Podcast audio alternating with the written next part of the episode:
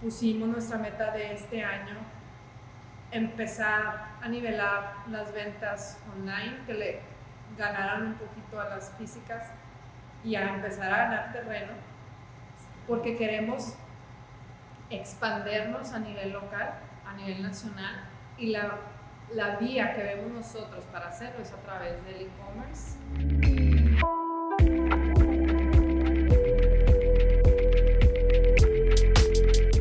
Hola y bienvenido a un episodio más de Un Millón al Mes. En este episodio tuve una conversación bien, bien chida, la neta me encantó, eh, con Adriana Itere de Montacometa. ¿Qué es Montacometa? Pues, ¿cómo te lo explico? Es una de mis reposterías favoritas. Eh, es una, eh, tiene una tienda que la neta que cuando entras... todo está perfecto. Tienen galletas, creo que mi favorita y la de Simona también es la empanada con eh, ate de guayaba y queso. Está deliciosa. aparte cuando llegas todo sigue calientito, todo está impecable, todo está del mismo tamaño. Es, es una rara mezcla entre eh, una repostería casera, como muy familiar, pero eh, todo así súper, súper estandarizado, buenísimo. Utilizan súper buenos ingredientes. Y hoy precisamente en el episodio hablamos de cómo lograron esto, eh, no, la, neta, eh, si de por sí el comercio electrónico es complicado, imagínate añadirle la complejidad de productos perecederos, de toda esta logística que implica los alimentos, no solamente la logística de, entrega o lo que pasa después, sino todo lo que pasa antes, todo lo que hay que organizar para que todo esté en tiempo, todo esté perfecto. Eh, y, esta, esta conversación la tuvimos en el episodio de hoy, que la neta me encantó. Pero bueno, antes de arrancar, con este episodio eh, te quiero hacer un par de anuncios. El primero es que probablemente ya sabes que eh, existe una comunidad que se llama builders.tv donde eh, compartimos muchísimas personas que estamos en el camino del comercio electrónico, un, área en común, ¿no? Es, es, un lugar en donde hay cursos, donde hay sesiones de, en vivo de preguntas y respuestas, donde hay un chat, donde todo el mundo estamos siempre colaborando. Eh, y bueno, nos acabamos de cambiar de plataforma a una nueva plataforma y nos volvimos a cambiar. Ahora nos mudamos a un software que se llama Mighty Networks, que es un software específicamente diseñado para este tipo de cosas donde queremos eh, no solamente ya dar cursos, sino tener acompañamiento en vivo, tener proyectos en común. Por ahí vamos a estar haciendo cosas bien interesantes y eh, te quiero avisar que ya está disponible esta nueva plataforma builders.tv, ya hosteada en Mighty Networks y eh, tenemos ahorita una oferta eh, en el plan anual te quedaría en 27 dólares por mes. normalmente la membresía está en 47 dólares, entonces es un excelente precio y sobre todo por todo lo que vas a obtener. Ahora, para abrir esta nueva plataforma, eh, tenemos un súper, súper evento. Eh, estamos organizando un workshop, eh, un taller interactivo completamente en vivo con el chingón del toro patrón. Este güey es un genio del copywriting. El copywriting es la escritura persuasiva, o sea, escribir para vender. Y vamos a tener un workshop súper, súper chingón adentro de la plataforma. Eh, y, va a estar, la neta, buenísimo. Yo, yo me lo voy a chutar porque, como sabes, estoy escribiendo mucho y, a veces se me atoran las cosas. Entonces yo ahí voy a estar puestísimo con el toro patrón, que la neta me declaro su super fan. Eh, para este workshop no tienes que ser miembro de Builders.tv. Sin embargo, eh, tenemos un mejor precio para el workshop si ya formas parte de la membresía.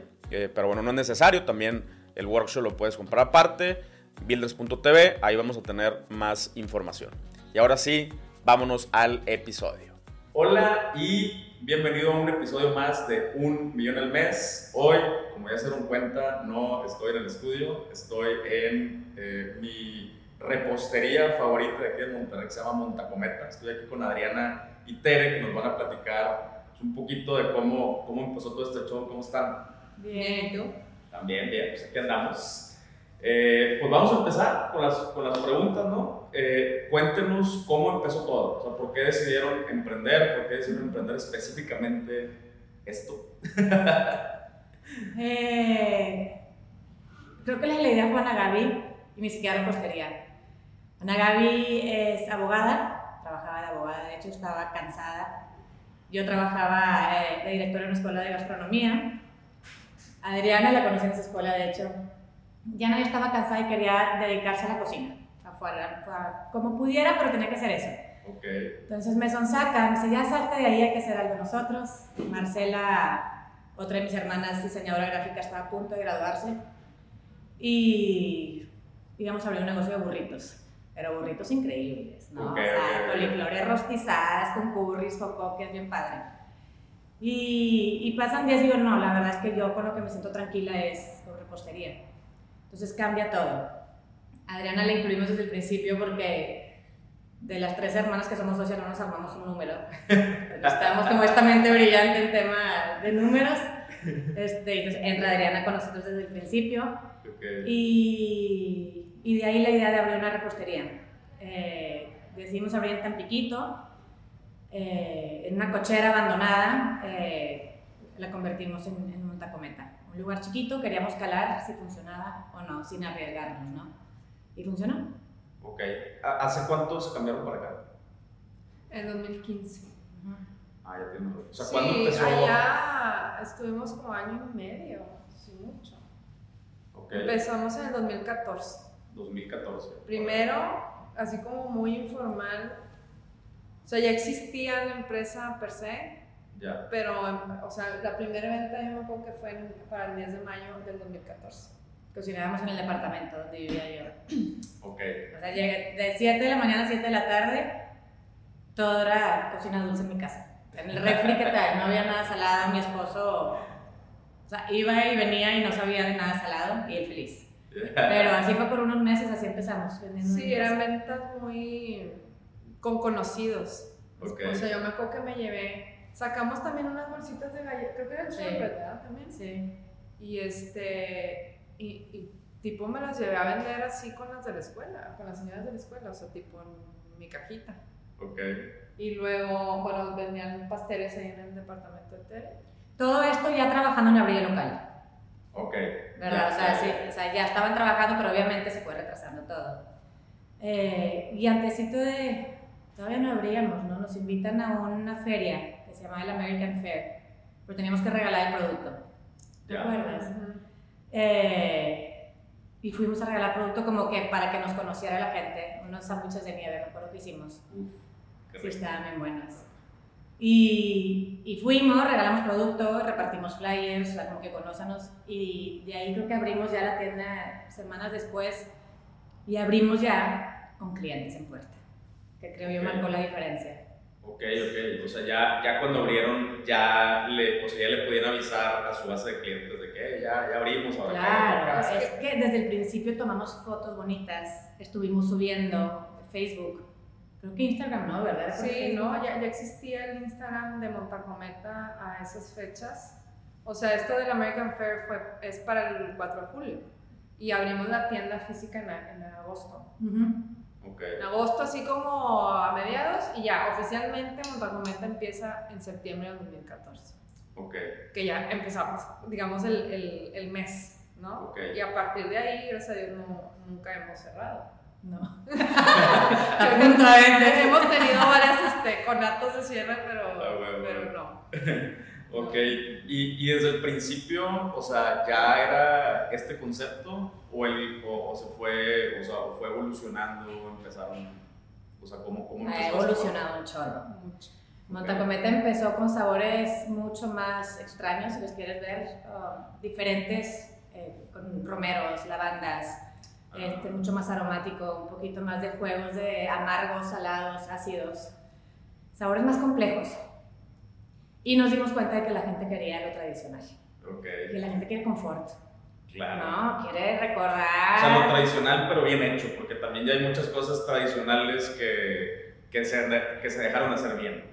Bueno, sí, eso lo supimos desde el día uno y no lo hemos querido quitar. O sea, es la galleta, pero bien hecha, con un buen ingrediente, ¿no? Eh, es la empanada de ate con queso, que late con queso toda la vida, pero bien hecho. O sea, eso sí es volver a cosas que la gente le, le reconfortan, pero está bien hecho. O sea, no nos catimamos en cosas y, y las recetas están pensadas para que no sea, que a mí se me hace súper importante, siempre he dicho, un producto dulce y ya. Ya. Este, es un producto que te sabe el queso, te sabe el latte, te sabe la mantequilla tostadita, o sea, el caramelo. Eh, creo que en eso siempre nos hemos querido distinguir, que no estamos vendiendo nada más cosas dulces para quitar ese, ese vicio del dulce, ¿no? Es, es en verdad la experiencia dulce, comerte algo rico. Ok, ok, ok. Y eh, el, o sea, ¿qué tanto, qué tanto ha rotado el, el, el catálogo, o sea, el menú? A eso iba, o sea que la evolución de Montacometa ha ido de la mano, yo creo que también con la evolución propia, de entendimiento primero de qué era Montacometa en, en un inicio. ¿Qué era ¿Quién es el cliente? O sea, eh, creo que en, el inicio era una propuesta 100% de tele Sí. y de, y, de, y de Marcela y de Ana. O sea, era, digamos, de ellas hacia afuera. Ok, Y luego, cuando yo ya me incorporo, digamos, un poquito más formal, en decir, vamos a empezar a precisamente acotar y a focalizar el, el, el menú o el catálogo de productos a lo que está la gente comprando. Y siempre se dan estas discusiones y creo que es normal y es lo más eh, asertivo de decir, bueno, ¿qué quiero poner yo afuera? Pero ¿qué me está pidiendo la gente? ok. Y encontrarnos ahí Sí. que nos damos encontronazos ahí porque mm, pienso yo que esa ha sido la evolución, digamos, de, de, de un abanico muy amplio, tanto también dispersión, siento yo, mental, o sea, había miles de ideas de Claro. ¿no? Entonces, irlas metiendo en un embudo para una ejecución que sí correspondiera a lo que está pidiendo la gente, pero sobre todo que fuera negocio, ¿no? Porque yo les pregunté, o sea, teníamos como dos años cuando, o, o tres, cuando yo volví, yo me fui a vivir a México y regreso y les pregunté qué qué- qué quieren Montacometa que sea, que sea un hobby o que sea un negocio. Entonces ya como que lo pensaron, lo, lo- porque las dos tienen su- sus pros y sus contras, ¿no? Desde mi punto de vista creo que eligieron la mejor opción, que es hacer un negocio, porque desde mi punto de vista es lo más generoso que puedes hacer. Claro. Porque un negocio obviamente ve por la gente que trabaja con nosotros, ve, o sea, contribuyes al proveedor, Haces una contribución a la comunidad, ¿no? O sea, como dice Tere, generando un producto que realmente les llegue al corazón y decir, esto me da una satisfacción de algo, de una simpleza, pero viene, o sea, una galleta, pero muy, muy rica, me, me da confort. Entonces, vas generando como una red de beneficio y obviamente para ti que eres socia. En cambio, si hubieras elegido hacer un, un hobby, pues estás pensando en, no me quiero aburrir, entonces quiero hacer una galleta o Claro. una pastelería, o sea.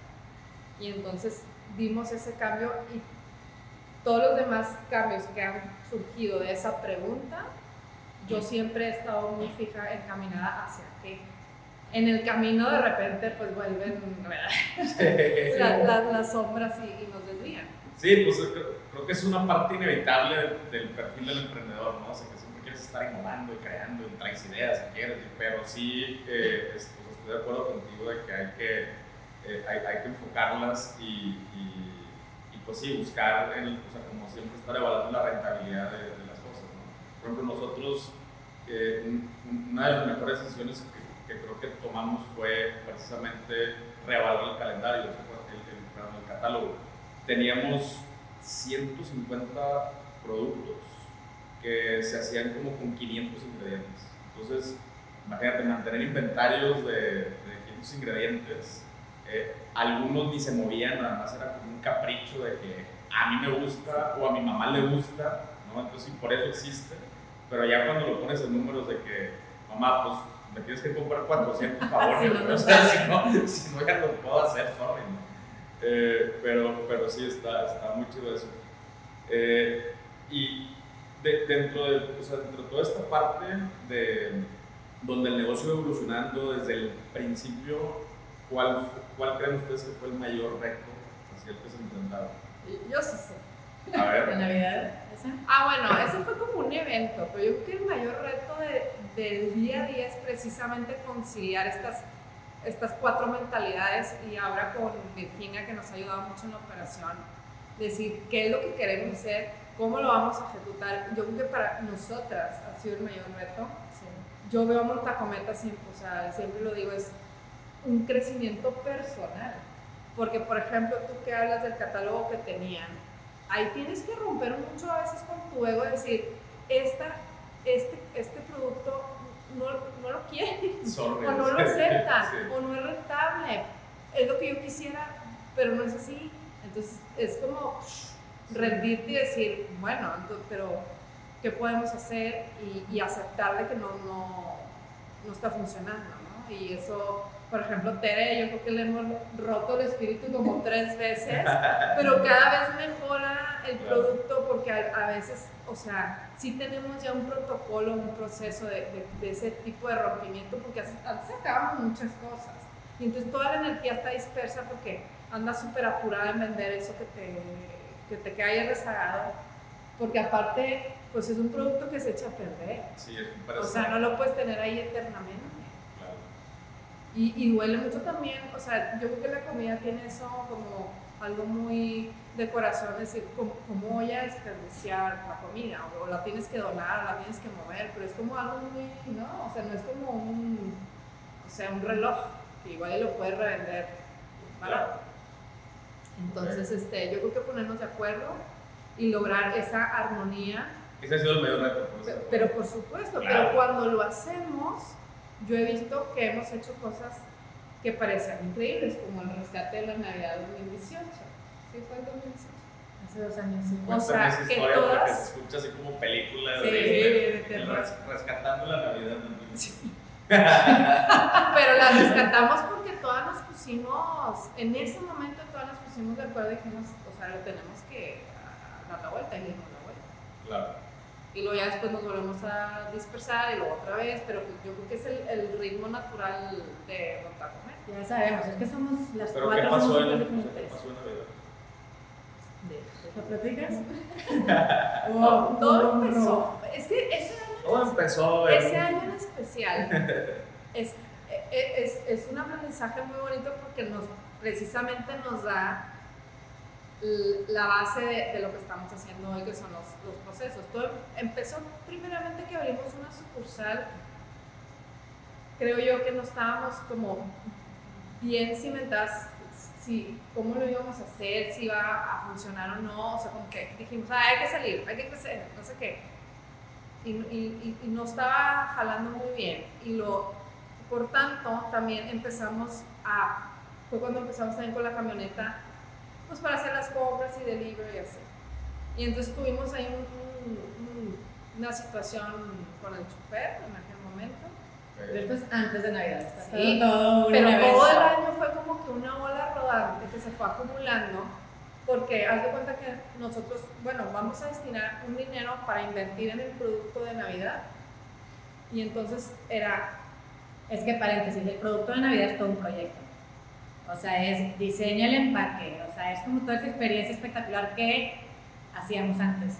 Las cosas han cambiado, es como el antes y después de Cristo, ¿no? antes y después de esa Navidad también. Entonces, ese sí, dinero dedicado, esa es la parte más importante. sí, creo. entonces haz de cuenta que tú te enfocas en un proyecto, pero realmente no evaluábamos a fondo la factibilidad del proyecto porque le metes el corazón, o sea, es que está bien bonito el empaque, es que está bien para, el producto y te enamoras de la idea, todo era sumamente artesanal, o sea, la, la, la, la confección de la caja en sí, la confección de los postres, todo era muy manual. Y yo creo que no- nos, nos cegó eso, la idea de un proyecto que le va a, ganar un retorno impresionante, pero yo creo que no nada más de dinero, o sea, de reconocimiento, es decir, es que Montacomete sacó esta caja y trae este postre, o sea, es lo que te digo, esos, esos momentos que dices tú, pues te tienes que mejor poner un poquito más humilde y decir que vas a sacar y que sea ejecutable, pero bueno, el caso es que pues no, Pues, hicimos un, un pago, un adelanto, un proveedor muy importante, Ok. el cual se desapareció por completo. O sea, para nosotros era mucho dinero. Sí, porque en ese momento representabas de cuenta, no sé, vamos a decir, seis meses de capital de trabajo para Junta Entonces, sí era una cosa importante que nosotros apostábamos a que lo íbamos a recuperar en diciembre, por lo menos. Eran las cajas, ¿no? En específico. Entonces, nosotros prevendemos. Ya teníamos vendidas cajas a las empresas que quieras. Y de repente, pues no, no tienes cajas. No tenemos cajas. ¿Cómo le digo que no? Si ya me pagó el producto, entonces volvimos a comprar. a esta otra gente que te las haga obviamente cuatro veces más caro, porque ya saben que traes prisa. Claro. Saca el dinero donde puedas, pero no le vas a quedar mal al cliente. Y sacamos, no quedamos mal con nadie, pero ya no pudimos vender más. O sea, haz de cuenta que ya no vendes más, porque lo que tenemos y lo que podemos pagar va para estos clientes que ya habían pagado.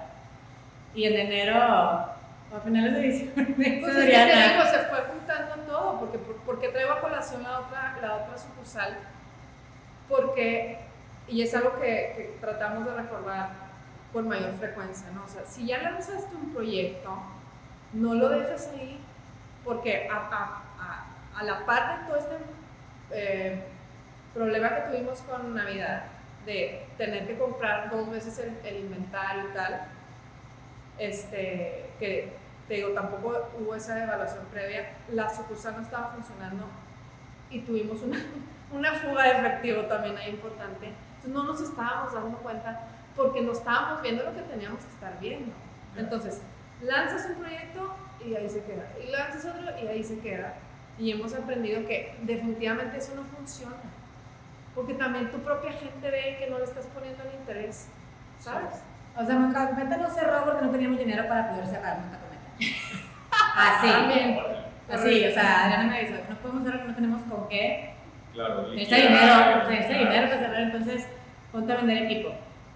Mis amigas todavía se acuerdan de que a alguien se le ofrece helados, un refri, este, pero le dimos la vuelta a todo. ¿no? Sí, o sea, vendimos a brincos y sombrerazos las cajas que ya nos habíamos comprometido. Ah, porque yo les dije, bueno, podemos hacer dos cosas. Uno, o sea, honestamente ir con el cliente y decir, no te voy a poder surtir, ahí está, te reembolso, discúlpame, o sacar los pedidos. Y el, el, el chiste aquí con Montagometa o con una responsabilidad de este tamaño, pues es que son, son personas las que hacen todo. O sea, no es como decir, meto una máquina y hago un tiraje de mil Sí. tartas, no. Entonces, cuando tú agarras un compromiso decir, te voy a surtir mil tartas o lo que sea, pues eso es como mucho compromiso, porque en esa Navidad, o sea, la gente estaba cansada, la jefa de cocina tronó, o sea, lloró y dijo, ahí se ven, y nos aventó el delantal, o sea, la gente explota, me explico, porque es una presión muy grande, nosotros traemos una presión muy grande porque yo les decía a ellas, es que si no vendemos esto, uno, pues ya te quemaste con el cliente porque ya le dijiste que sí. Dos, si no recuperamos ese dinero, ni siquiera tenemos para liquidar a la gente. O sea, era una presión y sobre todo el cariño que le tienes tú al negocio, decir, o sea, ¿por qué? Por, una, por no poner atención o por, o, por el, o por el carpintero o por el chofer, o sea, no voy a cerrar. O sea, no, no les voy a dejar a ellos la, la capacidad de haberme cerrado mi negocio. Y entonces fue cuando ahora sí que sacas todo lo que traes adentro. O sea, Sí, pero fue mucho aprendizaje. La verdad.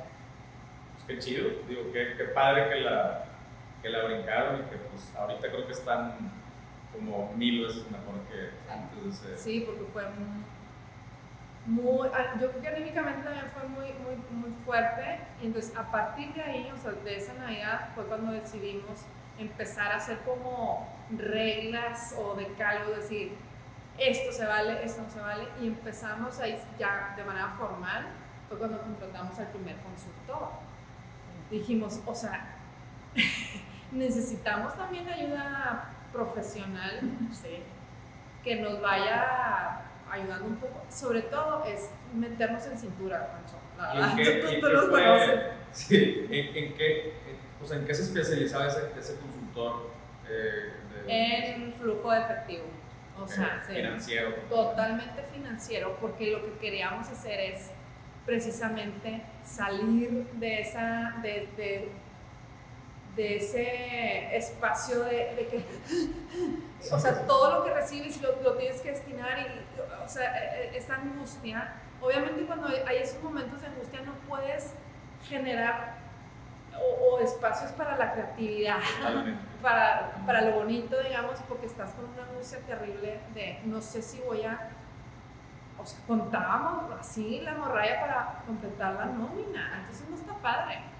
Mm, dejas de hacer creaciones por estar sobreviviendo. Sí, no, en eso estoy completamente de acuerdo y, creo que muchas veces se confunde con que si le metes estandarización y estructura a un negocio, pierdes eso, pero es al revés, entre más le metes, más espacios hay para decir, para ver las cosas de fuera, para decir, ah, mira, ahora puedo hacer esto, pero ya sé que si lo hago lo voy a hacer bien, eh, totalmente.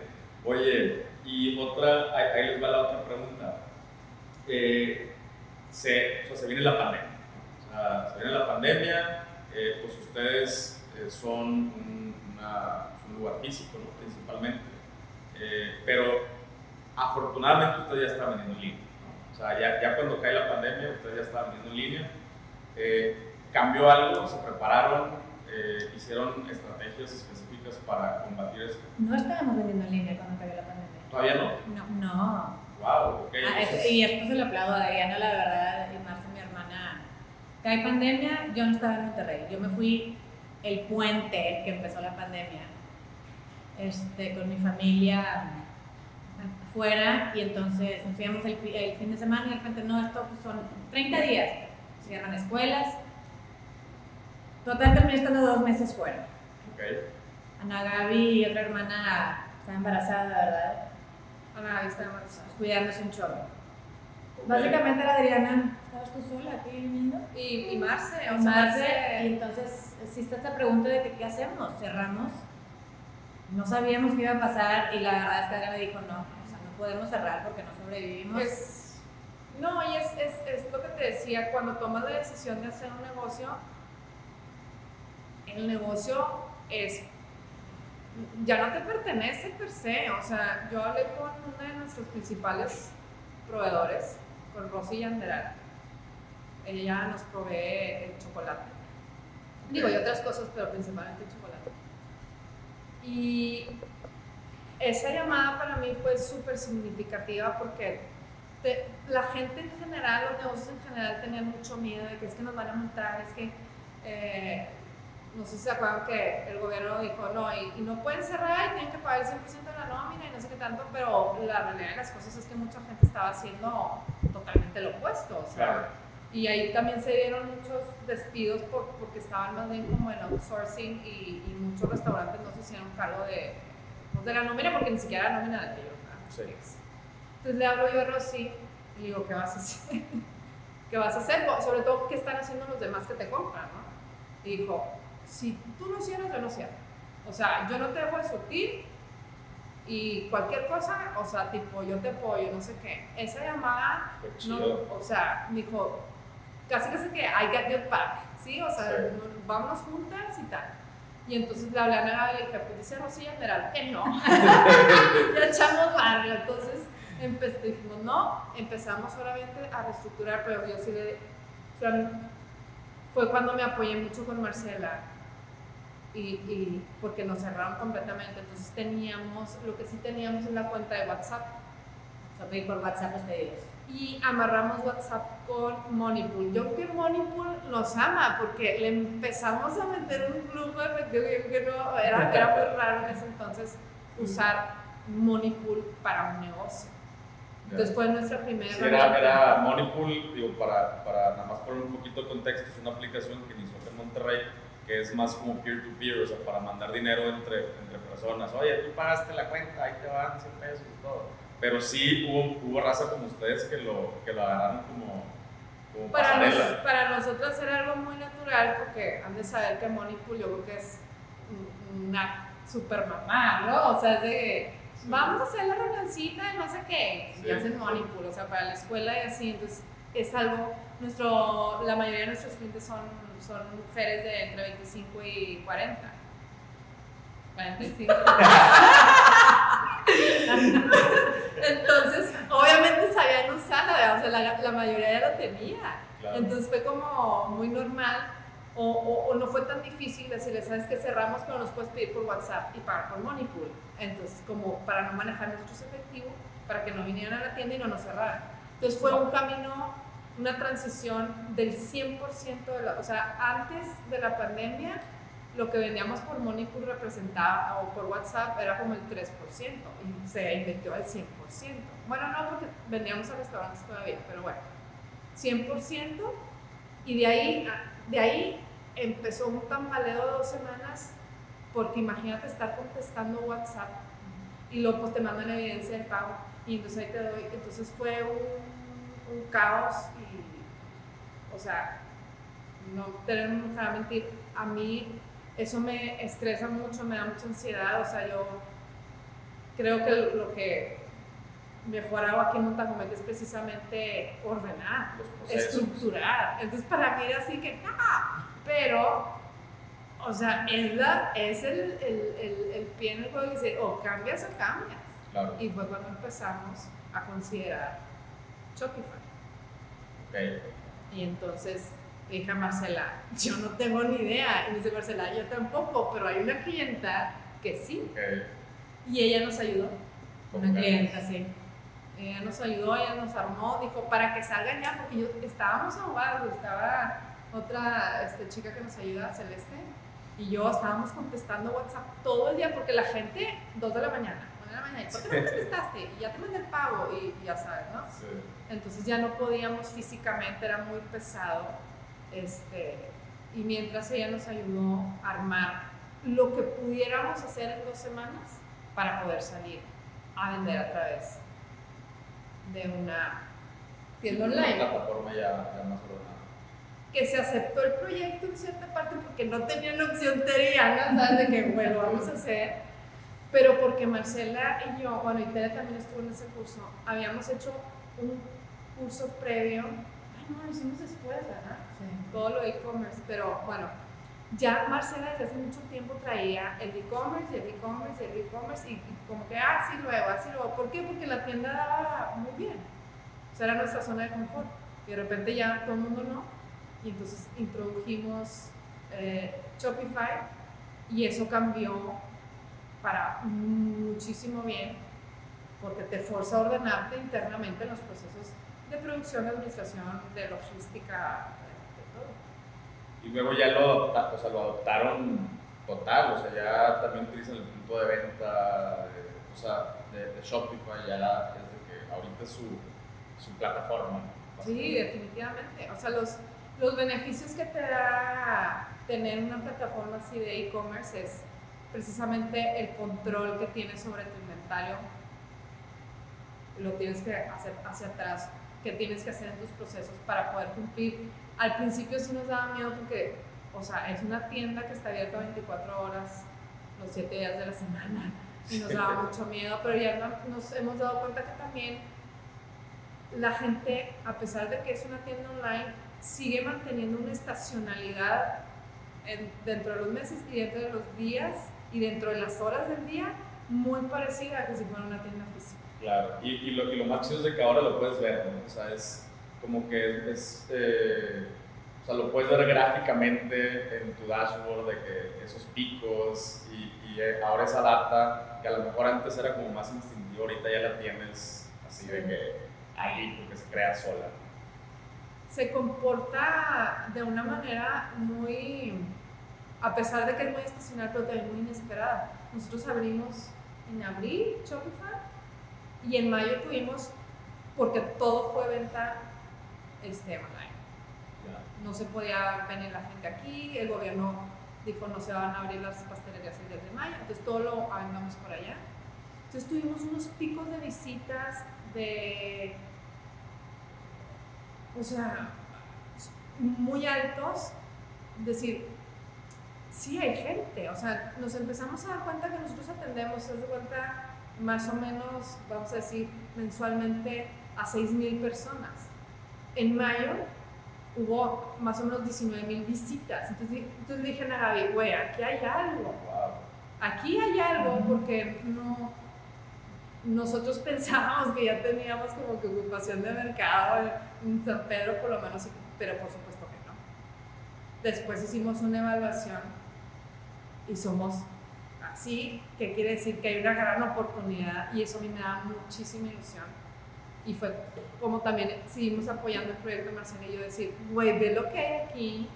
O sea, acabamos de tipo asomarnos y, no solamente se puede hacer aquí, se puede hacer también. Y es, es, la ambición que traemos ahorita de Montagometa. Y lo digo ambición desde un punto de vista bonito, como te digo, de seguir generando esta derrama en, en, a nivel nacional. Porque ninguna pastelería está ahorita o repostería. ¿Para cuándo? ¿Para cuándo?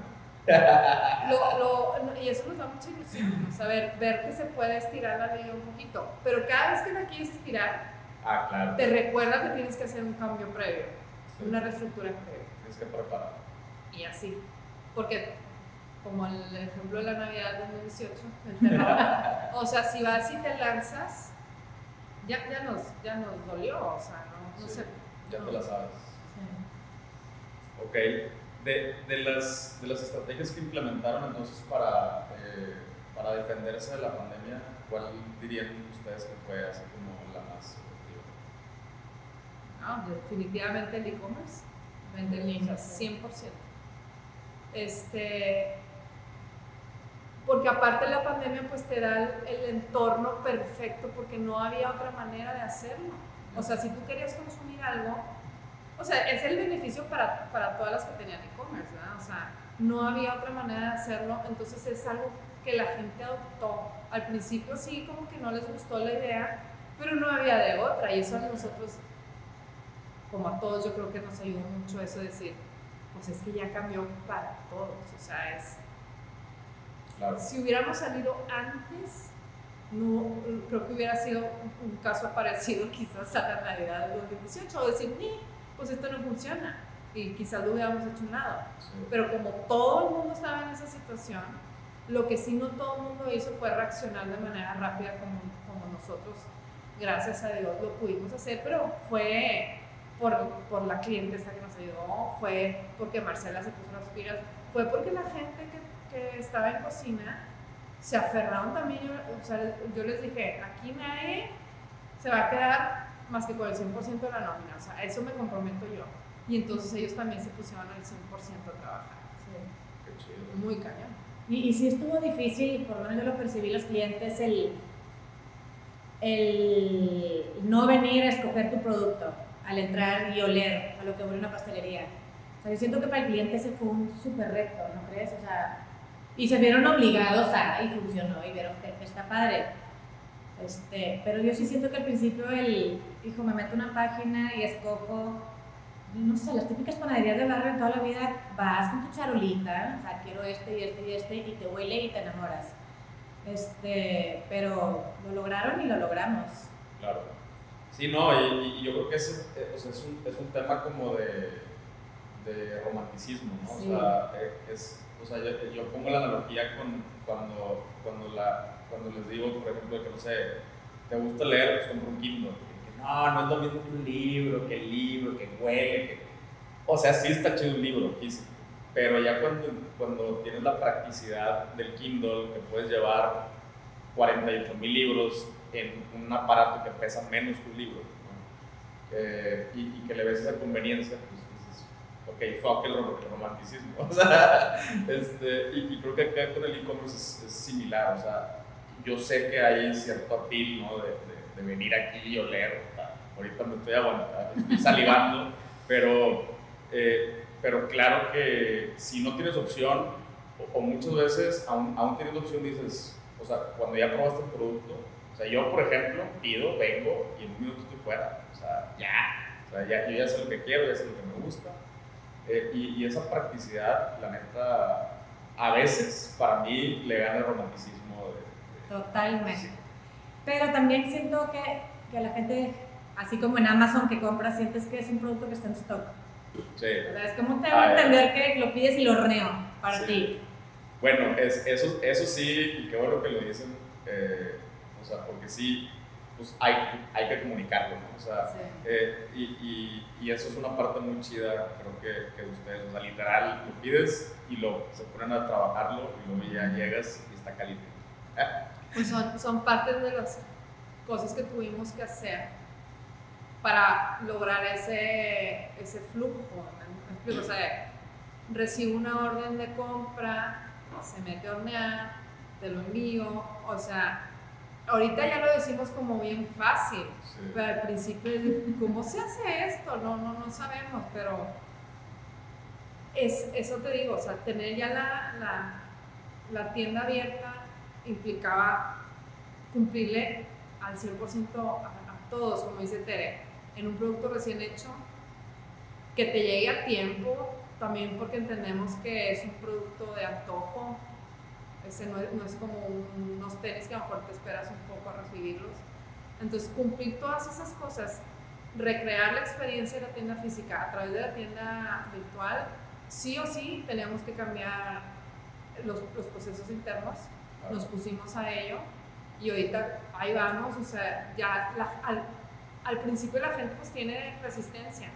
Yo tenía resistencia eso yo es lo que tenía pidiendo años, pero es que es meterte a ver lo que no quieres ver y arreglar el, el, el desorden, decir, esto sí me sirve, esto no me sirve, o necesito esto, ir priorizando y ahorita ya la gente creo que lo está adoptando mucho más fácil, creo que los clientes también, o sea, tenemos unos clientes muy leales de e-commerce y ahí están, ahí están, que es lo que yo les digo, es que luego a veces nos asustamos con los clientes que se quejan aquí físicamente, pero hay, hay que, hay que mm, retribuirles a, los- a los clientes silenciosos, porque son maravillosos, o sea, desde Sí. su casa le pican, no dicen nada, o sea, no le tuve que hacer un speech ahí para venderle Sí. con, con la foto, con todo, obviamente pruebas el, el producto y ya es cuestión de garantía que te van a volver a comprar. Pero esa persona que hace eso, y hay gente que lo hace una vez a la semana, dos veces a la semana, o sea, maravilloso. Sí, sí, mi novia. Qué chingón, sí, no, la neta. eh, y, y otra vez, hablando de la data, lo padre es que con este tipo de sistemas podemos saber quiénes son los clientes silenciosos, eh, cada cuando compran, qué compran y, y- y, pues también nosotros como marca tomar acción, eh, apapacharlos, por lo menos reconocerles de que, güey, gracias. O sea, eh, muchas veces ni siquiera es de que regalarles algo, simplemente contarles las gracias de que, güey, ya me compraste cinco veces, muchas gracias. Y ese reconocimiento a veces es suficiente para que digan, wow, o sea, se están fijando en mí, ¿no? Y es automático, pero, pero, pero pues como quiera, es, es, es algo que no muchas marcas hacen, o sea, este reconocimiento a los clientes. Hablando de eso, empiezas y dijimos, ah, bueno, pues ya, tenemos una tienda online.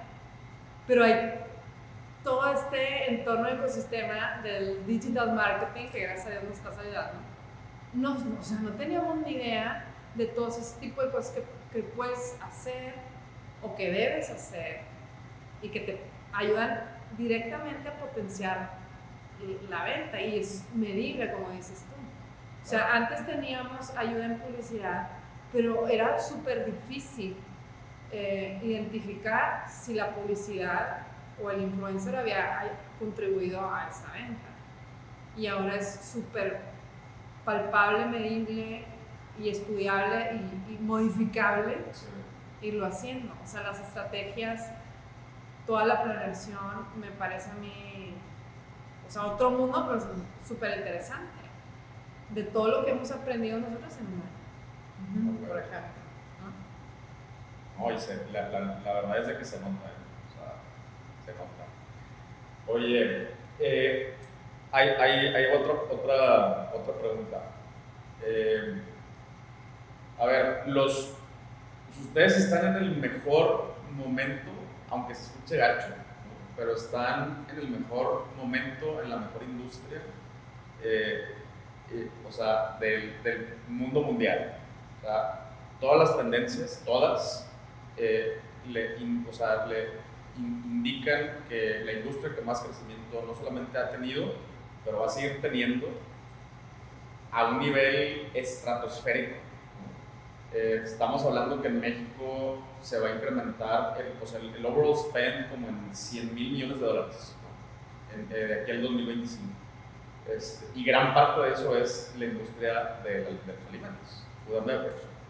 Eh, y, y luego si a eso le sumas la, la, otra tendencia del crecimiento de, de local delivery, o sea, eh, y, y, este, y curbside o sea, los negocios que entregan localmente, que pues, eh, se hizo un estudio, se hizo una, bueno, más, más, bien una encuesta, ¿no? De eh, qué, por qué compra la gente.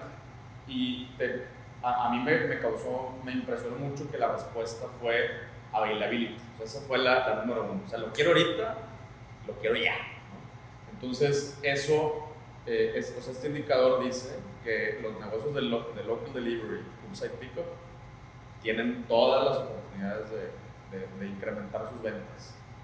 Eh, tomando todo esto en cuenta, que sigue para que sigue para mantener. Pues yo tengo en mente, no sé tú. Mira, nosotros estuvimos monitoreando esto que nos estás platicando y yo le decía a Ana Gaby, aquí hay algo, güey, porque por ejemplo hubo clusters grandes como General Mills o este, Quaker o PepsiCo que empezaron a hacer delivery a cada casa. O sea, ya dejaron, dejaron de intermediar, digamos, a los supermercados, a Walmart, Costco, lo que fuera, y em, empezaron a hacer sus apps de entrega directa. Eso yo creo que lo descubrimos como acá, o sea, había pasado un mes o dos de la pandemia, que ya estaban ellos con portafolio de venta directa. Entonces, nosotros pusimos nuestra meta de este año empezar a nivelar las ventas online, que le ganaran un poquito a las físicas y a empezar a ganar terreno, porque queremos expandernos a nivel local, a nivel nacional, y la, la vía que vemos nosotros para hacerlo es a través del e-commerce, porque no necesariamente necesitas poner lo que hemos estado viendo, ¿no? que mu muchas sucursales están cerrando del ámbito que tú quieras, a lo mejor de comida no, pero de otros sí, porque pues te, físicamente te pesa adecuar un, un local, deja todo en Monterrey, en México también hay que unos, unos precios exorbitantes, pero a lo mejor puedes tener estas modalidades de que a lo mejor no está a la vista la tienda, pero estás horneando ahí y estás entregando localmente en cada ciudad con un horno, digamos, para que esté fresh, pero tú lo puedes pedir en cualquier ciudad. Es, ese sería yo creo que no, nuestro, hacia dónde vamos los próximos años. Primero ganar terreno aquí y luego yo creo que irnos a las principales ciudades donde sabemos que hay buena conectividad de delivery, claro. que ya estamos haciendo ahí pruebas así, este, para poder, a lo mejor no decir este, en todo México, no, pero a lo mejor en, en tal lado, en tal lado y en tal lado, o sea, en tal ciudad, en tal ciudad, y, y ir monitoreando cómo se da esa conectividad. Porque eso sí, o sea, las estadísticas que estamos viendo en las tendencias, pues gran parte del éxito del e-commerce es la logística. Pero ¿quién te mueve perecedero así? O sea, sí, sí, es lo que ha sido nuestro coco encontrar, decir, yo te lo, o sea, yo lo distribuyo eh, en tiempo, en forma, temperatura. Ay, no, pues necesito un camión refrigerado, es carísimo se usa ese tipo de transporte cuando es de la central de abastos al restaurante. Pero andarlo moviendo en la calle es bien raro verlo. Y es bien raro ver que llega, como dije, en tiempo y forma y, no tipo. La gente también es muy exigente con este tipo de producto porque a veces sí toleras que te llegue la papa así arriba de la hamburguesa, como que ya te esperas que así va a ser un delivery de comida, ¿no? Sí.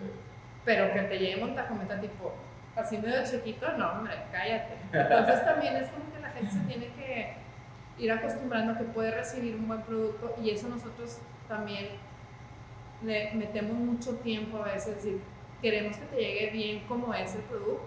Claro. No que lo abras y esté todo... Sí, pues este, como decías, ¿no? como eh, eh, replicar la experiencia física en el mundo digital y eso es parte de la experiencia. Totalmente. Pero ahí sí necesitamos la contraparte de que se desarrolle la industria logística. Claro. Sí, sí, o sea, es lo que nos dimos cuenta y dijimos, ah, sí, claro, padrísimo, e-commerce, no sé qué, y nosotros desarrollamos el empaque y nos dimos cuenta que falta el gran eslabón de quién te lo va a mover y quién te lo va a mover bien.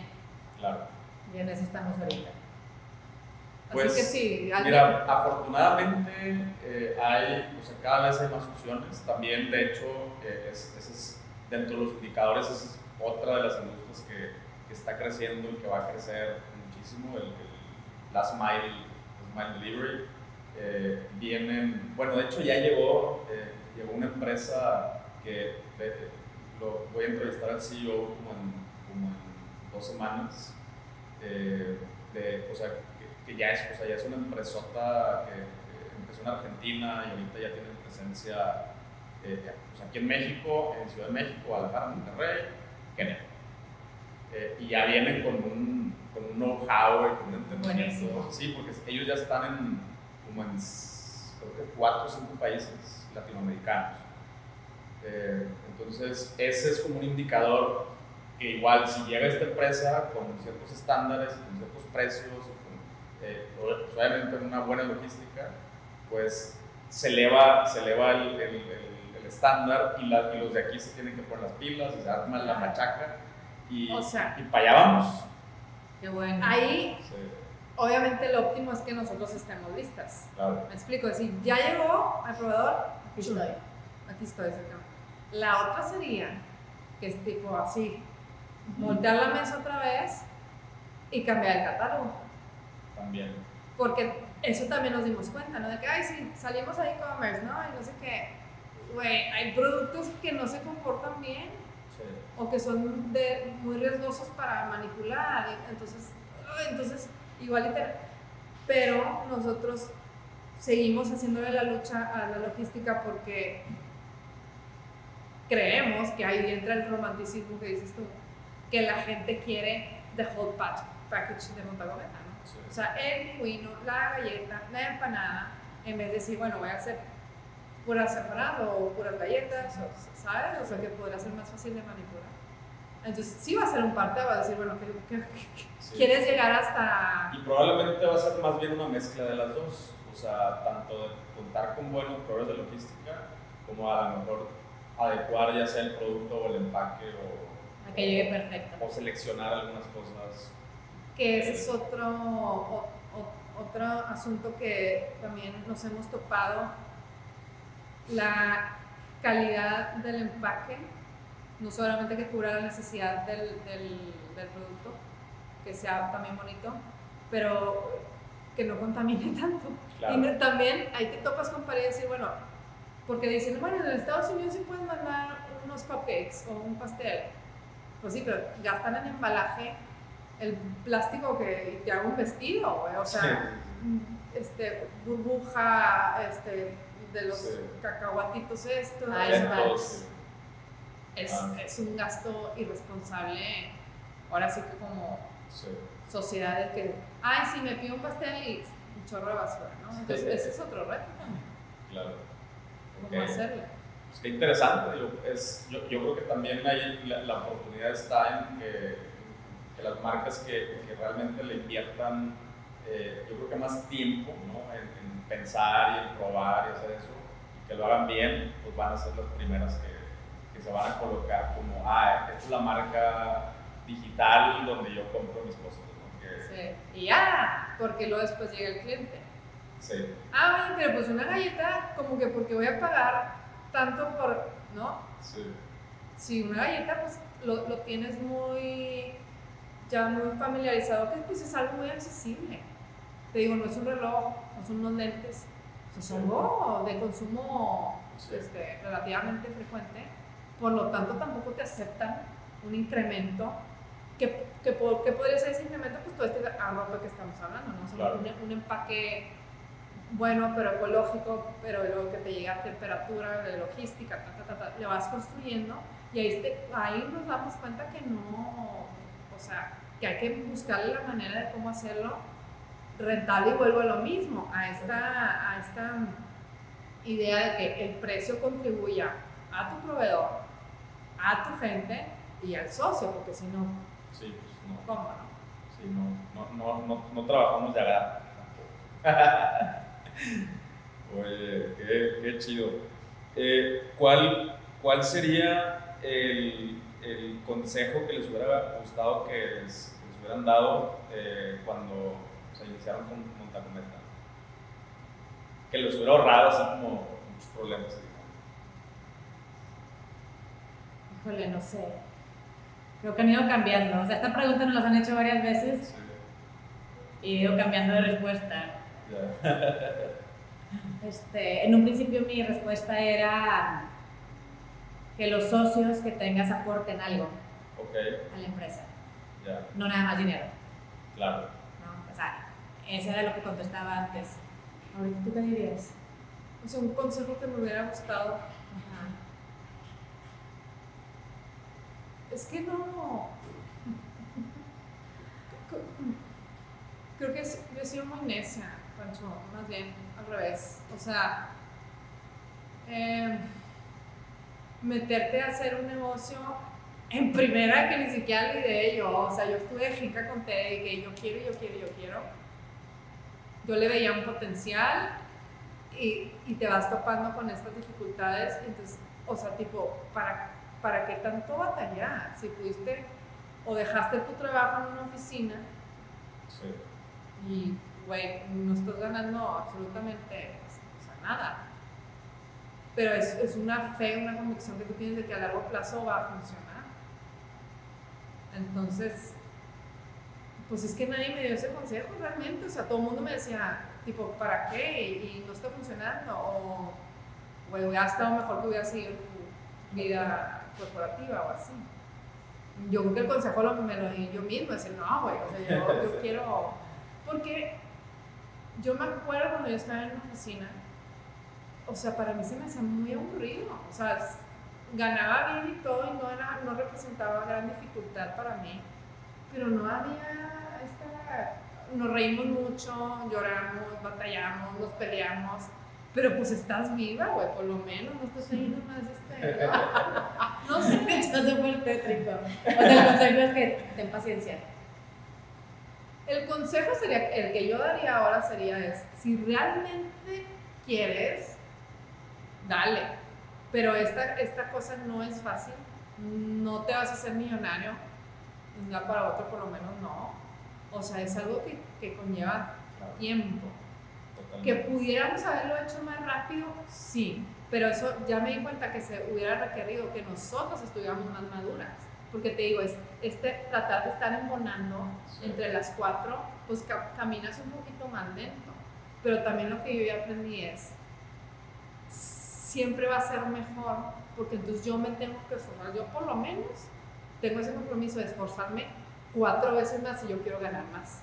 ¿Sabes? Porque para, para que yo gane, vamos a decir, tres veces más lo que yo gano, lo tuve que haber hecho por cuatro, porque hay que repartirle a todas las socias.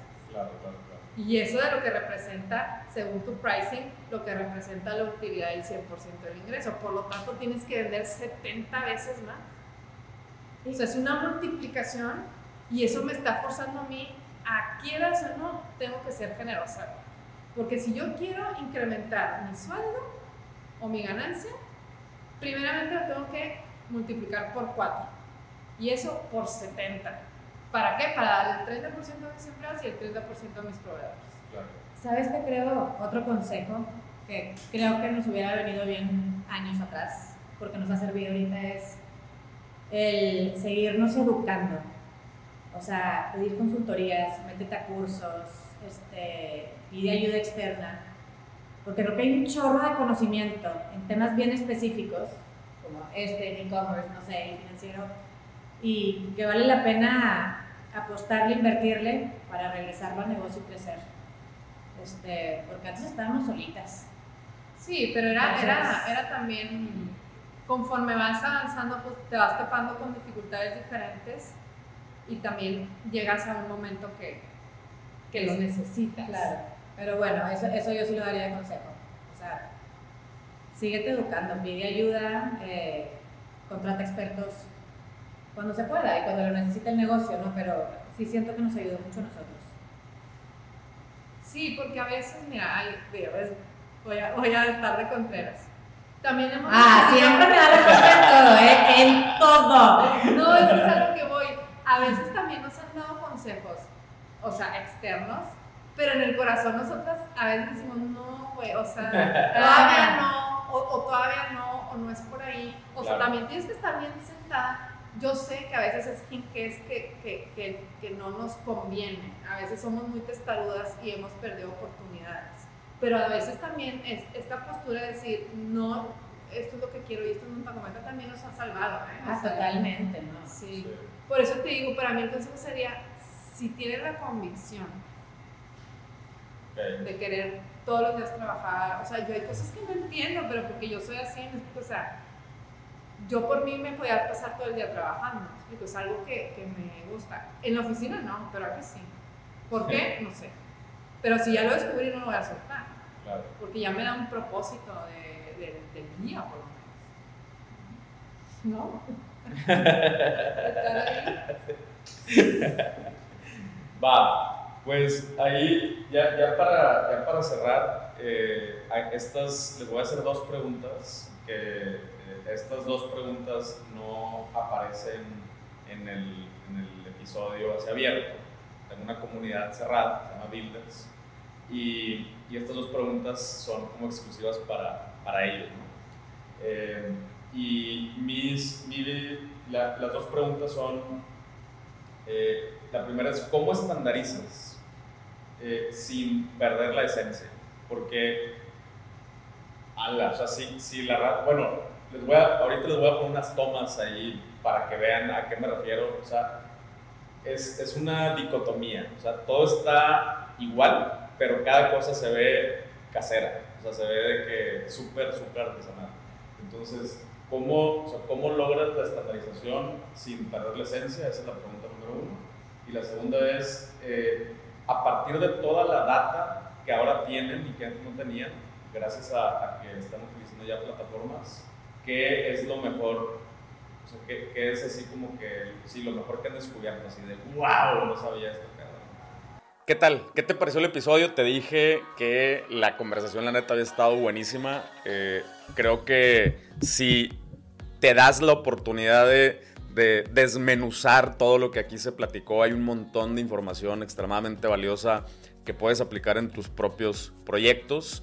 Eh, pero bueno, eh, ya sabes que la continuación de esta conversación está en builders.tv, donde ahí Adrián y Tere nos respondieron las preguntas estas que les hicimos, que la neta también se puso ahí bueno, bueno el cotorreo. Pero bueno, antes de despedirnos, eh, Montacometa tiene un descuento para ti.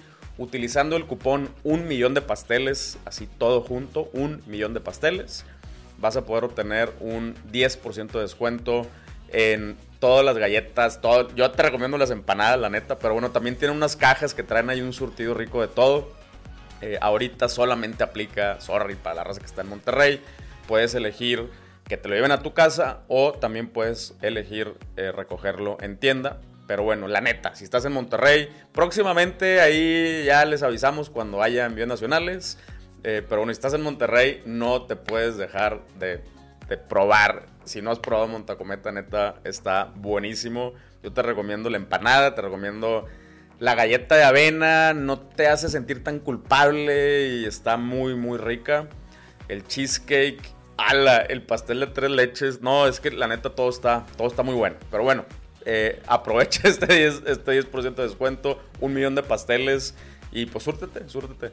Pero bueno, muchísimas gracias. No te olvides de entrar a YouTube, suscribirte, prender la campanita para que estés enterado de cuando tenemos lives. Vamos a estar haciendo también algunas otras dinámicas y otros tipos de contenidos en YouTube. Entonces, porfa, dale clic en suscribir, prende la campanita para que te enteres cada que hacemos un contenido o cada que estamos transmitiendo en vivo.